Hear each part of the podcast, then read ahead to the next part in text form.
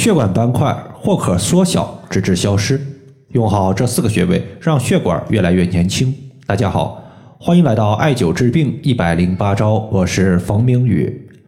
有一个朋友，他说我是一个颈动脉斑块的患者，同时也有糖尿病，今年五十三岁。一直以来，我虽然知道自己有颈动脉斑块的问题，但是呢，由于平时没有什么太大的感觉，也就没有太当一回事儿。几个月前，头晕的情况加重，每天感觉天旋地转的，身体都站不直。去医院一检查，发现颈动脉斑块有加重的情况，住院半个多月，现在头晕没有之前那么严重了。出院之后，头晕的问题偶尔还是会经常发生。想问一下，颈动脉斑块这个问题能不能艾灸解决？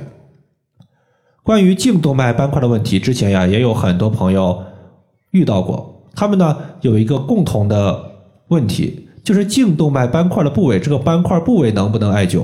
会不会在艾灸之后导致斑块脱落？要知道，局部艾灸一般是不会导致颈动脉斑块脱落的，最起码脱落的情况，我自己呢到目前为止是没有遇到过的。如果大家担心艾灸局部患处出现颈动脉斑块脱落、淤堵血管，可以考虑呢以艾灸远端穴位为主，避开我们颈动脉斑块的局部患处就可以了。上述的这个朋友呢，他也是没有艾灸局部的颈动脉斑块的患处，重点艾灸的是四个穴位，包括百会穴、曲池穴、足三里穴以及承山穴。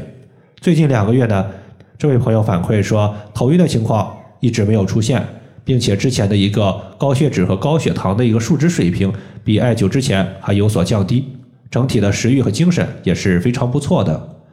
接下来呢，咱们就针对这四个调节血管、化解斑块的穴位，和大家简单的说一下。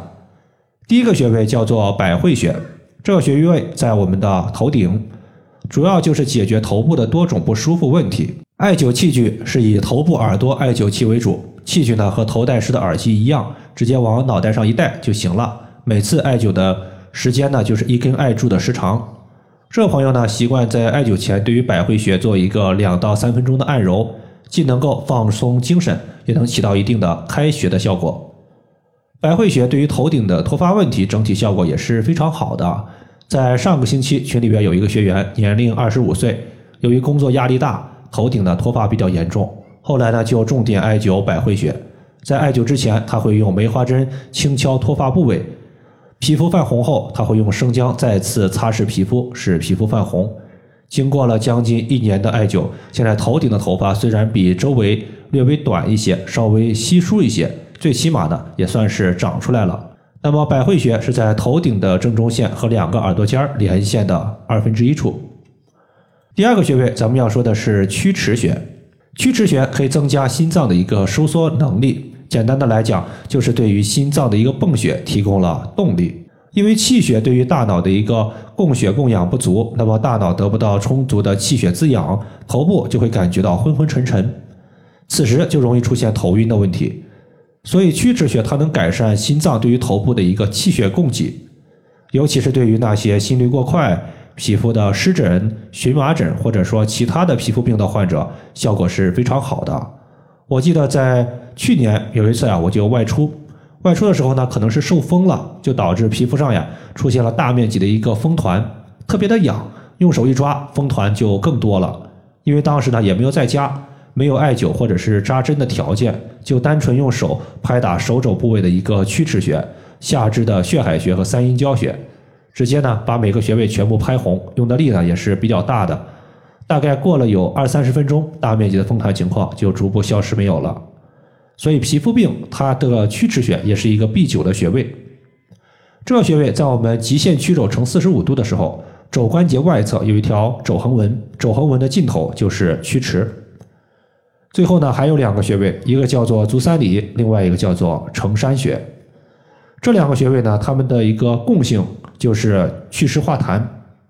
要知道颈动脉的斑块形成，这个斑块它从中医的角度来看的话，多半就属于是痰湿和血瘀。